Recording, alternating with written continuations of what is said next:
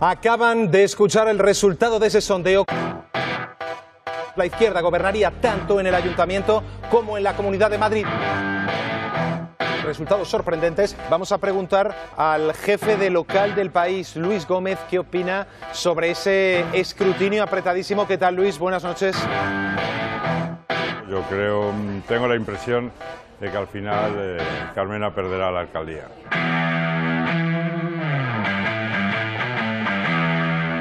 Mayoría eh, del centro derecha, Vox, Ciudadanos y el Partido Popular. Esa es la mayoría que puede permitirse el Gobierno. Y en el Ayuntamiento, la mayoría que permitirá a José Luis Martínez Almeida ser alcalde de la Ciudad de Madrid está en 30 concejales.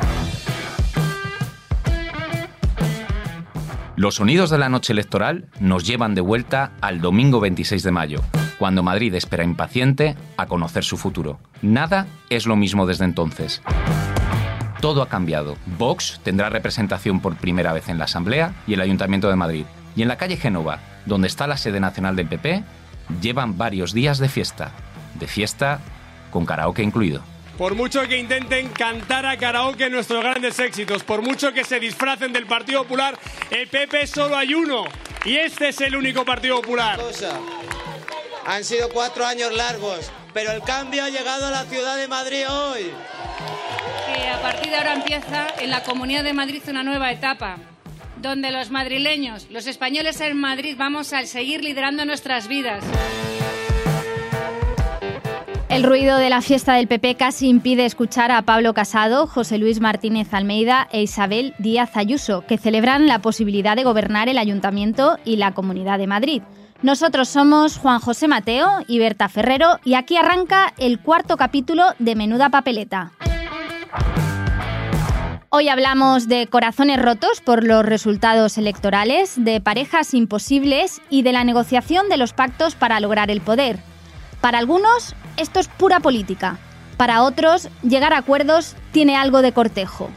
Es como bailar un tango.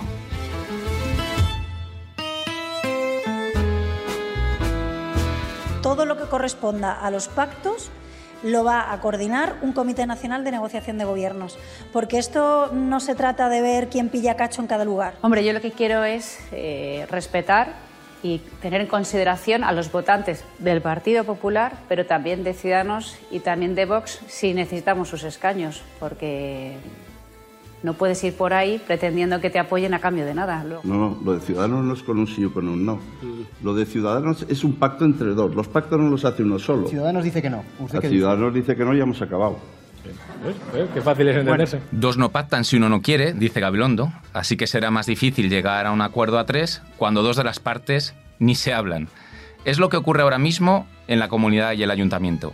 El PP necesita que Ciudadanos y Vox se entiendan y Ciudadanos hace como si Vox ni existiera ni fuera necesario. Una decisión que ha hecho que salten las chispas. ¿En ese posible gobierno cree usted que va a entrar Vox? ¿Es una preferencia o no por parte de Ciudadanos? Bueno, nosotros nos vamos a limitar a hablar con el Partido Popular, que fue exactamente lo que hicimos en campaña. Bueno, nuestro objetivo es hacer valer, valer nuestros, nuestros escaños y, y, sí, probablemente entrar en el gobierno es, una, es la mejor manera de hacerlos valer. Quiero decirles también y que no lo dude nadie, que Vox va a hacer valer sus votos. ¿Y esto qué significa? Significa que no vamos a admitir cordones sanitarios de ningún tipo. Significa que no vamos a admitir insultos, estigmas o etiquetas de aquellos que para gobernar tendrán que pactar con nosotros. Y significa que algunos deben tener muy claro que quien quiera contar con nuestro apoyo para establecer mayorías alternativas tendrá que ser respetuoso y flexible, como Vox se compromete a ser. Bueno, esos eran Ignacio Aguado, el líder autonómico de Ciudadanos, obviando a Vox, y Rocío Monasterio y Santiago Abascal, anunciando que van a vender caro su apoyo a los gobiernos del PP y de Ciudadanos. Lucía González, jefa de la sección de Madrid del país. ¿Hay alguna propuesta de Vox que explique por qué Ciudadanos no quiere pactar con ellos? Pues lo que es curioso con Vox al final es que tampoco tenemos muy claro ninguno qué es lo que proponen. De hecho, les estuvimos preguntando un día, otro, avanzaba la campaña electoral y no llegaba ese programa, ni siquiera han llegado a colgar el programa electoral que tienen para Madrid en su web. Solo tienen uno que se refiere a municipios y que es para toda España, ¿no? Entonces es el mismo programa electoral para el Ayuntamiento de Madrid o para un pequeño municipio de 5.000 personas. No parece que esto tenga mucho sentido a priori. Y es que Vox mantiene esta estrategia de poner temas de conversación polémicos encima de la mesa, temas que ni siquiera están en el debate de los ciudadanos del día a día. Pasó con el tema del orgullo y lo que provocó es que el resto de partidos en sus programas metieran todos una mención a la defensa del orgullo gay tal y como está ahora en la ciudad, incluso elevándola a la, mayor categoría turística y de promoción de marca Madrid.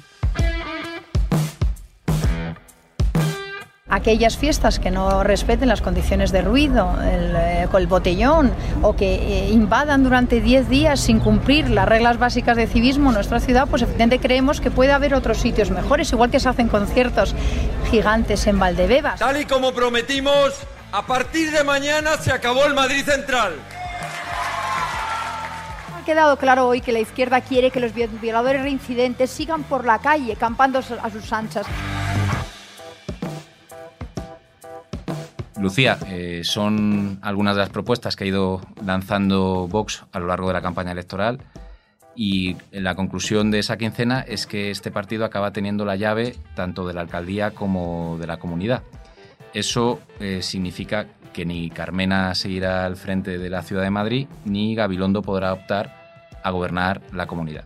Si te parece, escuchamos un poco cómo reaccionaron los dos a sus resultados y nos cuentas qué futuro le ves a Más Madrid, que va a perder a su gran referente que es Carmena. Sabemos que no vamos a poder gobernar y por tanto pues que, que yo no voy a seguir siendo alcaldesa. Y uno hoy siente alguna, ah, no diré tristeza, ¿no? pero no una gran comodidad es pensando en ellos fundamentalmente. Pues menuda papeleta la que se le queda a Más Madrid. Digamos que Manuela Carmena era el pegamento para un proyecto hecho a su medida con su gente de confianza y muy muy pensado para revalidar la alcaldía de Madrid. Ella de hecho tardó mucho tiempo en confirmar que se presentaría a la reelección, se le preguntaba, se le preguntaba y nada, y muy poco en dejar claro que no seguiría en la oposición si perdía. Pero yo me ofrezco para continuar el proceso de gobierno. Nunca me quedaría en la oposición, por supuesto que no. Y ese momento, para sorpresa de su equipo, pues, pues ha llegado, así que el futuro es incierto, pero le surge, tienen que decidir quién va, quién va a dar la cara, quién va a coger el testigo de Carmena. ¿Será Marta Higuera, será Rita Maestre y luego está la otra cara de Más Madrid, la de la comunidad. Rejón ha sido protagonista de una entrada espectacular en la Asamblea, pero su gancho, al menos recogiendo votos, de momento no es comparable al que tiene Manuela Carmena. Pues muchas gracias por venir a Menuda Papeleta, Lucía, y también por dejarnos claro que en el futuro de Más Madrid hay muchos interrogantes y muchas dudas. Y como hay dudas, y las dudas se resuelven con datos, pues llamamos a la persona que sabe más de datos electorales en el país. Kiko Llaneras.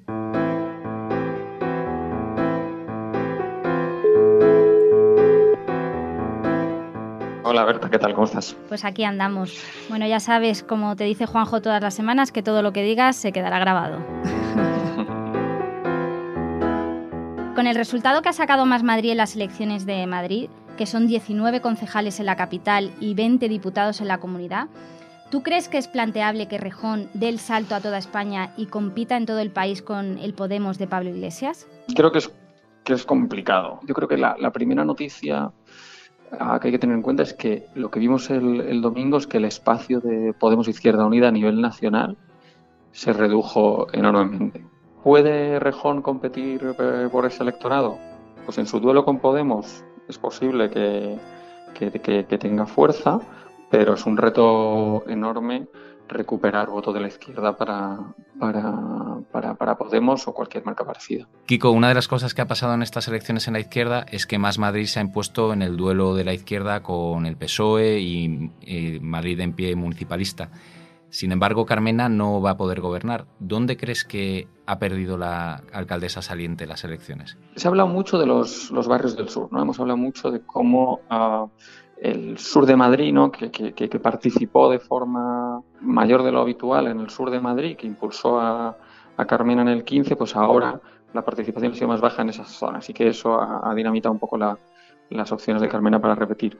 Yo creo que es un factor, pero creo que cuando te pones a mirar los datos un poco barrio a barrio, el movimiento es bastante transversal. En general, la ciudad ha girado un poquito un poquito a la, a, la derecha, sobre todo en los barrios del norte, que, tradicionalmente han sido más, más, ha habido más votantes de, del Partido Popular, pero no vemos como, como, como, como que tres sitios sean responsables de todo. Ni ha habido un vuelco en los votos, ni ha habido un barrio, una zona, el sur de Madrid, que, que podemos responsabilizar del cambio. Lo que ha habido es un corrimiento hacia la derecha de toda, de toda la ciudad. Kiko, y ya la última, nuestra pregunta trampa.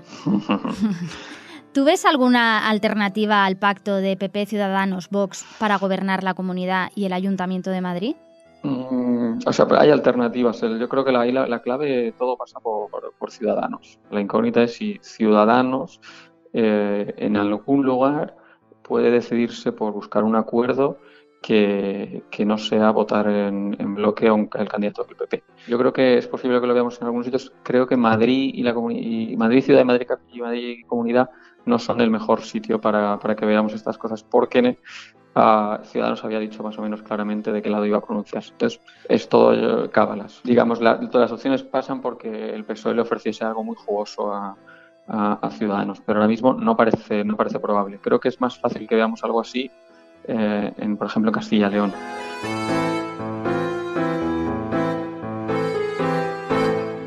Bueno, si algo dejan claro las reflexiones de Kiko Llaneras es que la izquierda, en principio y salvo una sorpresa tremenda durante las negociaciones, ha perdido una gran oportunidad en Madrid. Eso ha tenido un precio, no ha pasado desapercibido y ha provocado desde el primer momento una catarata de reacciones sin precedentes.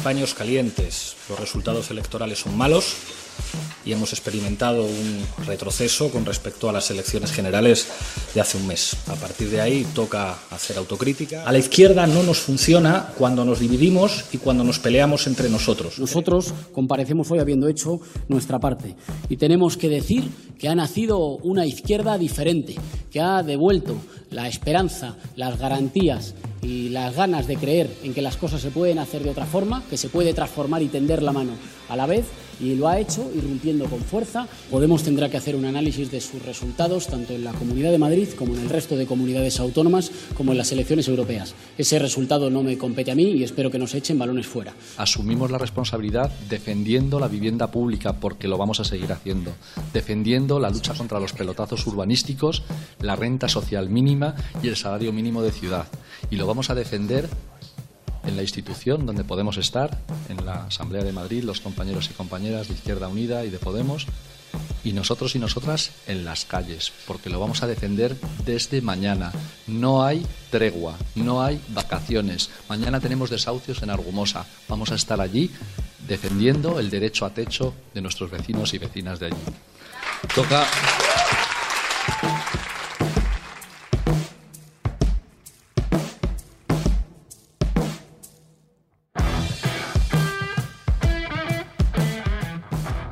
Miguel Ángel Medina, compañero nuestro de la sección de local del país.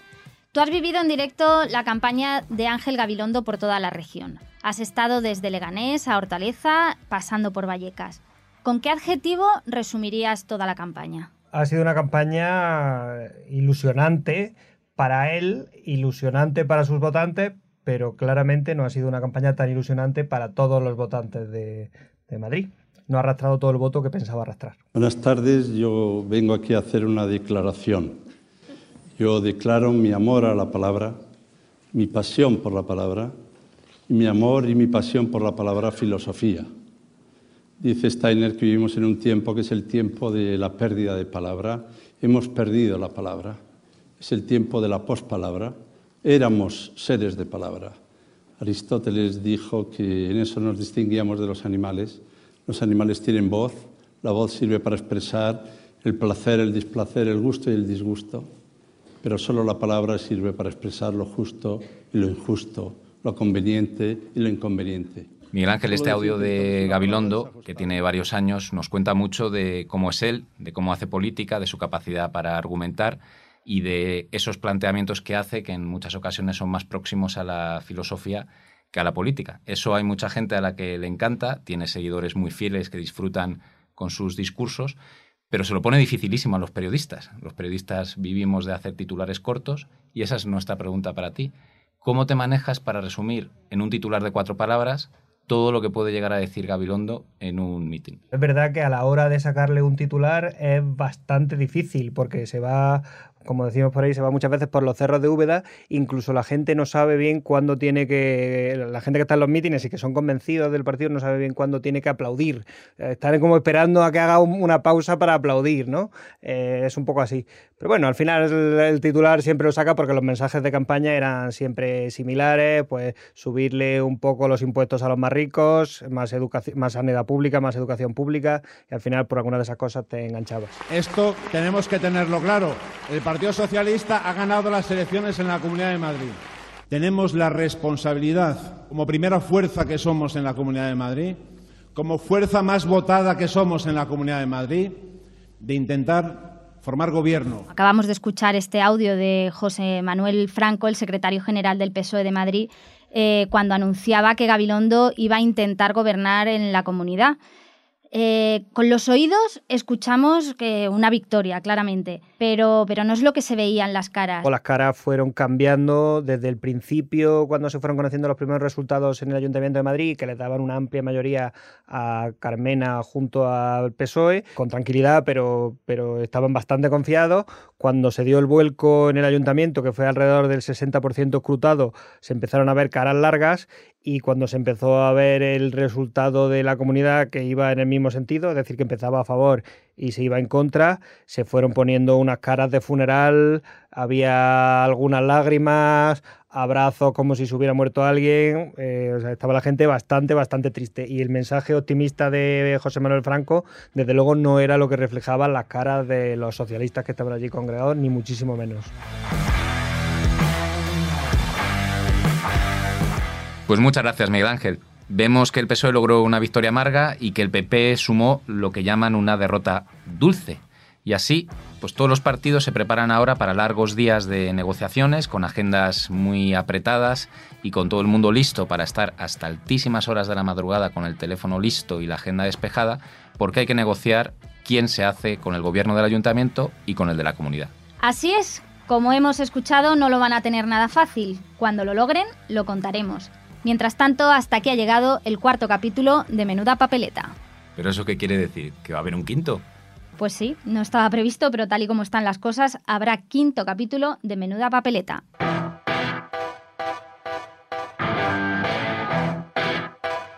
Este podcast se graba dentro de la redacción del país. Lo dirigen Berta Ferrero y Juan José Mateo. Para suscribirse, lo podéis buscar en Apple Podcast o en Podcast de Google. Se llama Menuda Papeleta.